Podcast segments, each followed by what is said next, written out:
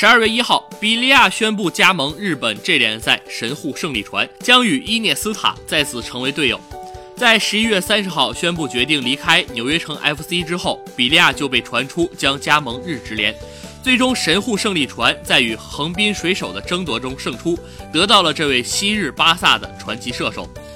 美国大联盟赛季尘埃落定，今年年底，比利亚与纽约城合约到期，比利亚决定离开效力四年的联赛。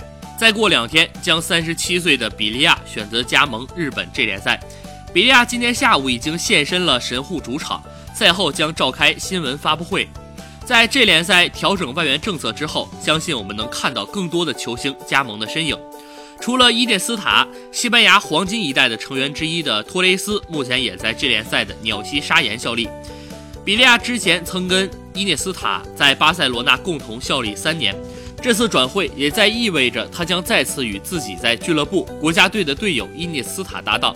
在神户胜利船，他将与伊涅斯塔、波多尔斯基强强联手。再次组成恐怖的攻击线。比利亚在上赛季在美国大联盟出场十九次，打进十一球。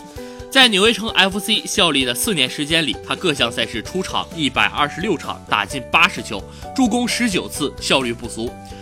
由于儿时个子不高，但身材却比较敦实的缘故，比利亚得到了“葫芦”的绰号。在西甲效力时，比利亚在瓦伦西亚成名，他五年时间出场一百六十六场，打进一百零八球。二零一零年，巴萨宣布四千万欧元买下比利亚，他一共出场了七十七次，打进三十三球。